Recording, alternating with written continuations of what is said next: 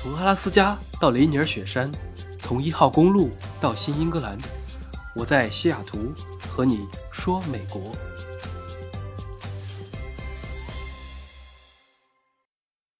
Hello，大家好。上周加拿大移民局出了一个政策，相当于是大赦天下，搞得很多人非常的激动。具体是什么呢？加拿大联邦移民快速通道针对经验类移民进行了一次筛选。把池子里面的二点七万申请人全部捞了起来。是的，你没有看错，它不是系统 bug，是基本上所有的申请人都获得了邀请。因此，本次筛选最低只要七十五分，历史上最低的一次。这是什么概念呢？按照常规来说，申请加拿大移民的快速通道要先进行评分，有一系列的指标：学历、年龄、工作、英语成绩等等。按分数高低优先录取，往年的基本分数线都是在四百分以上。这种经验类的移民有点类似于高考，相当于你高一分就可以干掉一群人。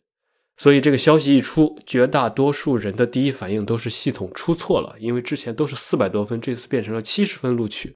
按照这个标准，只要申请者达到了进入池子的基本要求，也就是雅思考个六分。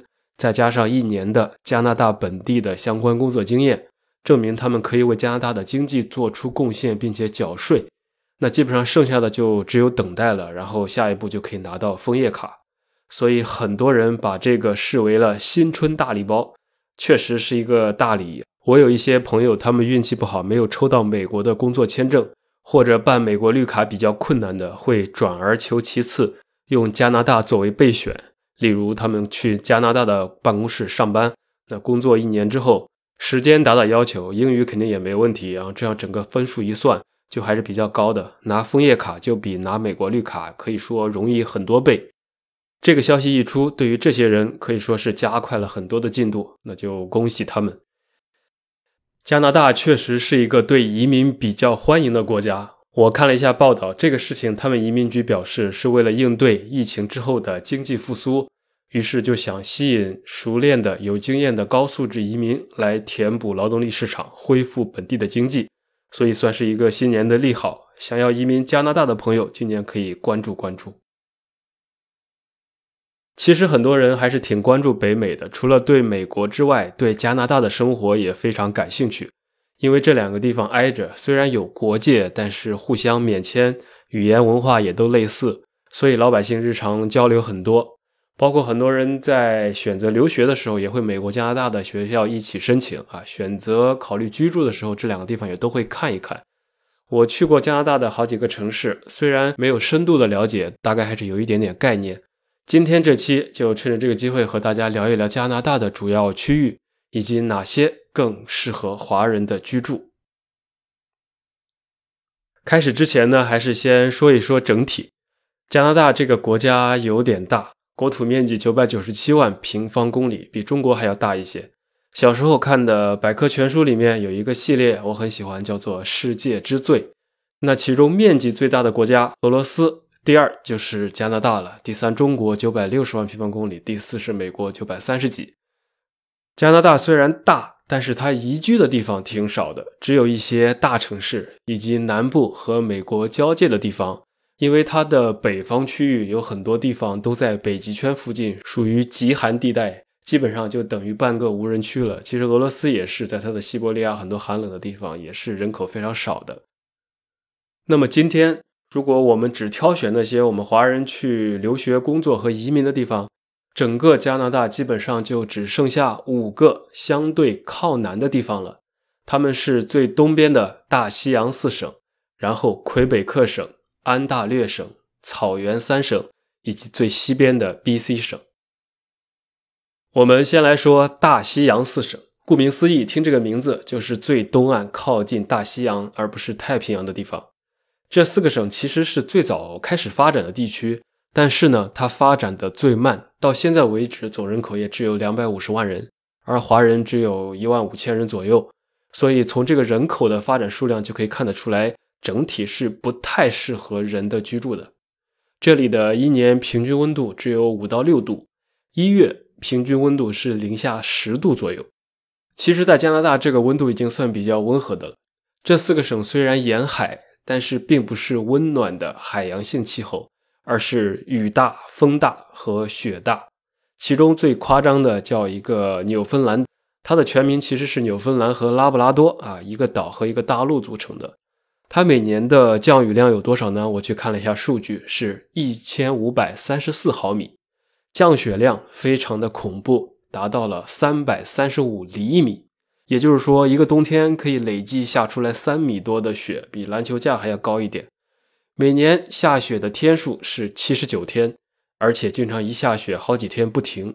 因此，你会看到一个非常有意思的现象：居住在这些地方的居民，一到冬天，可能出门的时候就要先把车从雪里挖出来铲雪，挖出来之后才能开出去。每天相当于你要先铲雪，就要铲一两个小时，然后才能出门，就当是锻炼身体了。雨雪多呢，就意味着阳光特别少。这边平均全年只有一千六百多个小时的阳光照射量，是全加拿大阳光最少的地方。所以说，如果对太阳特别喜欢、对晴天特别喜欢的人，可能就不要考虑这个地方了。应该一年有两百多天是看不见太阳的。而且这个地方的风还特别大，风速达到了二十九公里每小时，一年之中有四十七天的风速超过五十二公里每小时。这是什么概念呢？超过五十二公里每小时，就属于一个比较瘦弱的人走在风里面，可能就会感觉到非常非常明显的阻力，就非常吃力。所以在这种自然条件下，纽芬兰这个省的人口就不是很多，一共只有六十二万人左右。华人只有两千，这个地方的支柱产业，大家可能也能想到，就是渔业和海鲜加工，算是捕鱼人的乐园。特别是各种大西洋鳕鱼远近闻名，我们平时吃的里面有一部分就是来自于这边的渔场。聊到这里，其实我突然想起来关于地理决定论的问题，在现代社会，这个理论可能有很多不妥的地方，但是在以前真的是非常非常重要的因素。就比如说，同样是靠海，西边有阿拉斯加暖流，东边这边就是拉布拉多寒流，于是天气就截然相反了。西海岸的温哥华冬天在零度以上，而东海岸这边的很多地方可能会零下十几度。另外，从地形上来看，加拿大几个大城市和人口相对稠密的地带，几乎都是坐落在平原地带的，就像多伦多所在的五大湖平原。啊，蒙特利尔所在的圣劳伦斯河平原，温哥华所在的低陆平原，都给人口聚集提供了很好的条件。因为有平原，就有农业生产，才能聚集人口。相比之下，大西洋四省地形多山，平原比较破碎和狭小，再加上气候，就难以形成这样的农业区。尤其是在殖民时代的初期，当时的殖民者还可以通过皮毛贸易、捕鱼、木材等这些行业来发展。但是到了现代工业和整个现代社会来讲，这些行业相对就不再具备这么大的优势了。这也算是一个它地理和气候上的原因吧。大西洋四省当中，气候表现最好、相对来说比较宜居的，可能就是新斯科舍省。这个省大概人口有一百万人左右，华人七八千，每年降雪啊是二十五天，一百五十四厘米，不到纽芬兰的一半，风也稍微小一些。全年拥有太阳照射量一千九百多个小时，所以如果在大西洋四省中挑选一个让我去居住的话，我应该会选在这里。新斯科舍半岛中部有一个长达一百六十多公里的山谷，是加拿大著名的苹果产区之一，沿海也比较盛产龙虾、鳕鱼和扇贝类海鲜，有旅游业的发展，号称加拿大的海洋游乐场。这就是最东边的大西洋四省。说完这些，我们可以往内陆走一点，就来到了下一个，叫做魁北克省。魁北克省是非常特殊的，它是法国文化占主导地位。当年主要是法国人在这里做建设，所以至今官方语言仍然不是英语，而是法语。它的面积非常大，约一百五十万平方公里，占了加拿大国土的五分之一了，是最大的省。魁北克土地大约有一半被森林所覆盖。所以，百分之八十的人口是生活在南部的圣劳伦斯河沿岸地区。省会叫做魁北克城，最大的城市是蒙特利尔，均位于此。你都不用去去看那些图片，都有一种说不出来的啊，自带一种法式浪漫风情。这里的两个城市，我们就先说魁北克城，它的人口一共只有五十万左右，不多，但是法兰西风情比较浓郁，有四百年的历史，是北美洲唯一一个被联合国教科文组织列为世界遗迹保护城市的，有很多十七世纪的古老教堂和城堡。魁北克城的气候其实跟海洋省的雨雪差不多，年降雨量有一千一百八十毫米，每年下雪要下七十天，降雪量也达到了三百零三厘米。那么冬天呢？我认为也是有类似的，需要有这么一个挖战壕的节奏才能把车开出去。好在是这里的风并不大，平均风速只有十七点三公里每小时，但是这里的温度会更低一点，因为它就不靠海了。年平均气温是四点八度。一月的均温在负十八度，虽然冬天很冷，但是其实室内都是很暖和的。户外的话，也都有非常好的基础设施条件，就没有这个数字上看着的这么夸张。听说那边冬天的时候也是像个童话世界一样，非常的好看。所以等疫情好了之后，我打算去看一看，做一个深度游。魁北克以南两百公里就是蒙特利尔这个城市了，它是一个大都市，人口有四百万，非常的多。华人就至少有十多万。这个城市坐落在渥太华河和圣劳伦斯河的交汇处，一看就是一个会聚集人口的地方。它是加拿大的第二大城市和海港。其实这里曾经是加拿大的最大的城市，直到上世纪六十年代以后才被后来所崛起的多伦多超越。它也是加拿大历史最悠久的城市之一，大约在三百五十年前由法国人建立。后面，欧洲还有其他各国的移民就纷纷涌入，因此在所有的北美大城市中，可以说是蒙特利尔的欧洲风情最为浓郁。我之前有看到它的市旗的图案，就是它这个城市的旗帜市旗是由四朵小花组成的，分别就代表最早建设蒙氏的英格兰、法兰西、苏格兰和爱尔兰移民。由此就可见它的人口组成。蒙特利尔虽然丧失了第一大城市的地位。但的确看起来比多伦多更加的有文化，拥有大量的艺术馆、博物馆，还举办过奥运会，还有著名的使用英语教学的麦吉尔大学和使用法语的蒙特利尔大学，都是好学校。蒙特利尔气候比魁北克要好一些，平均气温上升到了六点四度，一月的平均气温大概在负十四度，降雨量一千毫米，每年降雪五十九天，总量两百厘米左右。其中，它的阳光照射量大概是两千零五十一个小时，所以从各个数据上来看，蒙特利尔的气候在加拿大所有的城市里已经算是中等不错的了。好的，那如果我们离开魁北克省，再往里面走一点点，气候还要更好一点的地方就是安大略省了。安大略省简称安省。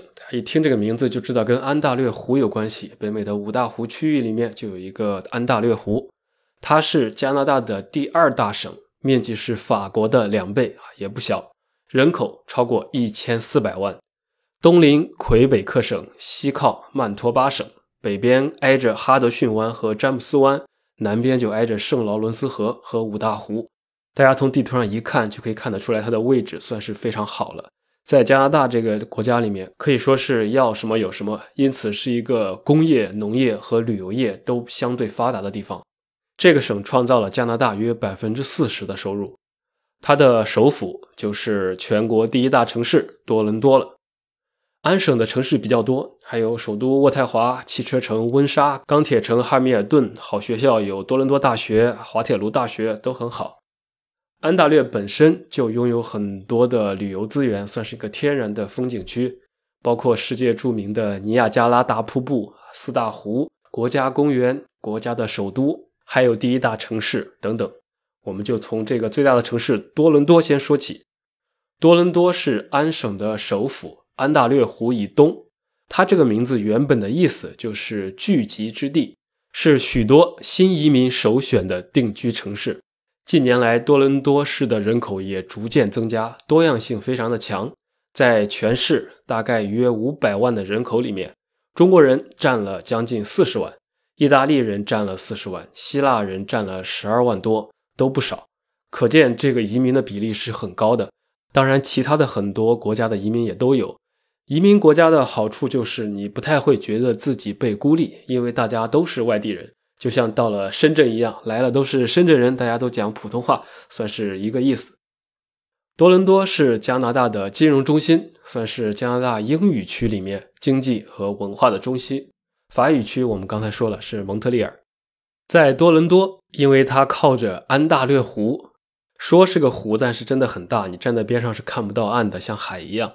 于是湖水就可以帮助这个城市调节它的温度，所以温度呢，相对于渥太华来说会更温暖一些。这里的年平均温度上升到了八点三度，一月的平均气温是零下七度，全年有二十三天的天气温度低于二十。那么多伦多出现这个体感温度低于零下二十，完全是因为它的风特别的大，因为全年会有二十二天的时间，风速大概是五十二公里每小时的。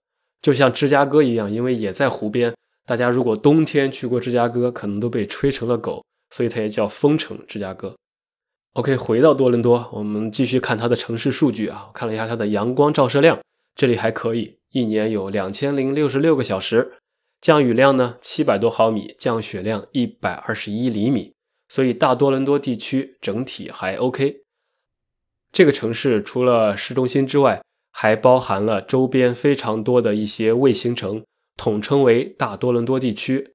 整体而言，它靠湖的地方更温暖一些，所以有时候你会看到城南在下雨，但是城北在下雪。一座城的南边和北边可能会有三四度的温差。我去多伦多的时候，感觉确实是一个大城市，不管是从飞机上看规模。还是实际上的观感都配得上加拿大第一大城市的称号。那距离多伦多四百多公里之外，在安省还有另外一个大城市，就是渥太华了。它是加拿大的首都和政治中心，总人口达到了一百二十五万，华人约五万多，各项气候指标都比蒙特利尔要好一点，但是可能比多伦多要冷一点。它的年均温度是六七度。冬天的均温大概在零下十四度，每年要下五十二天的雪，降雪总量是一百七十五厘米。这里的风也是比较小的，阳光照射量有两百零八十四个小时。它的功能整体而言就是一个政治中心，很多国家会把它的政治中心、经济中心或者别的文化中心进行一个区分啊。首都就只发挥首都的功能，渥太华这一点其实比较明显。好，说完安大略省。我们现在继续向西走，穿过五大湖区域，就到了这个草原三省。草原三省可以说是我们今天讲到的这么多城市里面气候最极端的，纬度也高，然后地势呢又非常的平坦，而且这里还远离海洋，于是就有典型的大陆性气候的特征，非常的极端。有几个特点啊，跟大家一说就明白。首先，它的降雨量少，降雪量也不太多。但是温度极低，太阳的照射量又很多。这里的年降雨量是三百到五百毫米，比北京还少。所以说，南方的朋友来到这边可能会觉得特别的干，对你的皮肤或许是一种摧残。那草原三省由于是平原，所以风特别的大，一旦刮起来就容易感觉到体感温度更低。这里呢有一个大城市叫做温尼伯。它算是草原三省最冷的城市之一了，总人口有七十五万左右，华人大概占了两万五，百分之三点五的比例还算可以。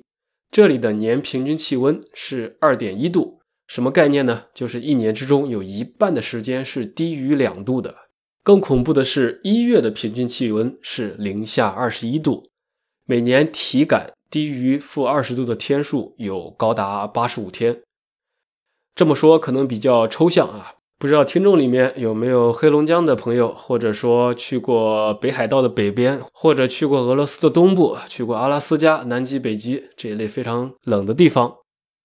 举个例子啊，如果体感温度达到负三十度的情况下，你出门一吸气，由于吸的空气温度极低，所以你的鼻毛就马上冻住了，然后再一呼呢，因为体内的空气温度是高的，你的鼻毛就解冻了。所以就这么一吸一呼，就不停的冻上又解冻，就挺恶心的，也挺搞笑的。还有手机，在这种情况下，户外的时候就尽量不要拿出来了，因为你拿出来，如果一分钟不揣回兜里的话，可能它就冻关机了。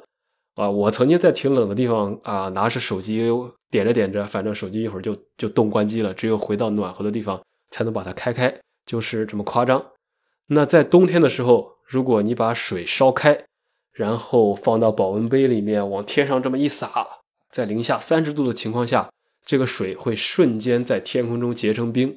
如果你去慢镜头去拍个照片，其实还挺美的。我看好像在抖音上或者在一些平台上有人在发这种类似的视频，在低温的情况下是可以这样的。不光如此，在这种天气下还有一些好玩的事情，比如说消防队员如果冬天遇到火灾，就会发生非常诡异的一幕，就是你从消防栓里面把水接到这个管道上，把它喷出来，喷之前还是水，但在空中可能它就变成了大冰块了。温尼伯呢，平均每年有五十天在下雪。由于温度低，每次下雪它都化不了，所以就会越垒越高。而且从十一月份开始，一直会堆到来年的四月份才化。每年大概有六个月的时间，外面的世界那整天都是白色的。天气虽然冷，这里的阳光是很充足的，每年有两千三百五十三小时的阳光照射量。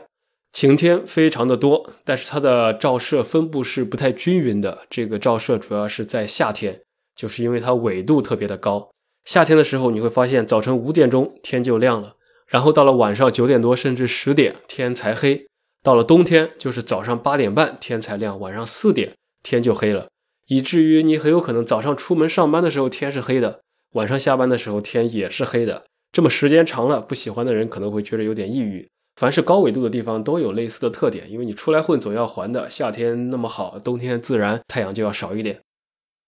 如果从这里再往旁边呢，就是第二个省，叫做萨省。它其实跟曼省也半斤八两。这个省的大城市叫做萨斯卡通市，人口大概有二十七万，华人只有一万，不多。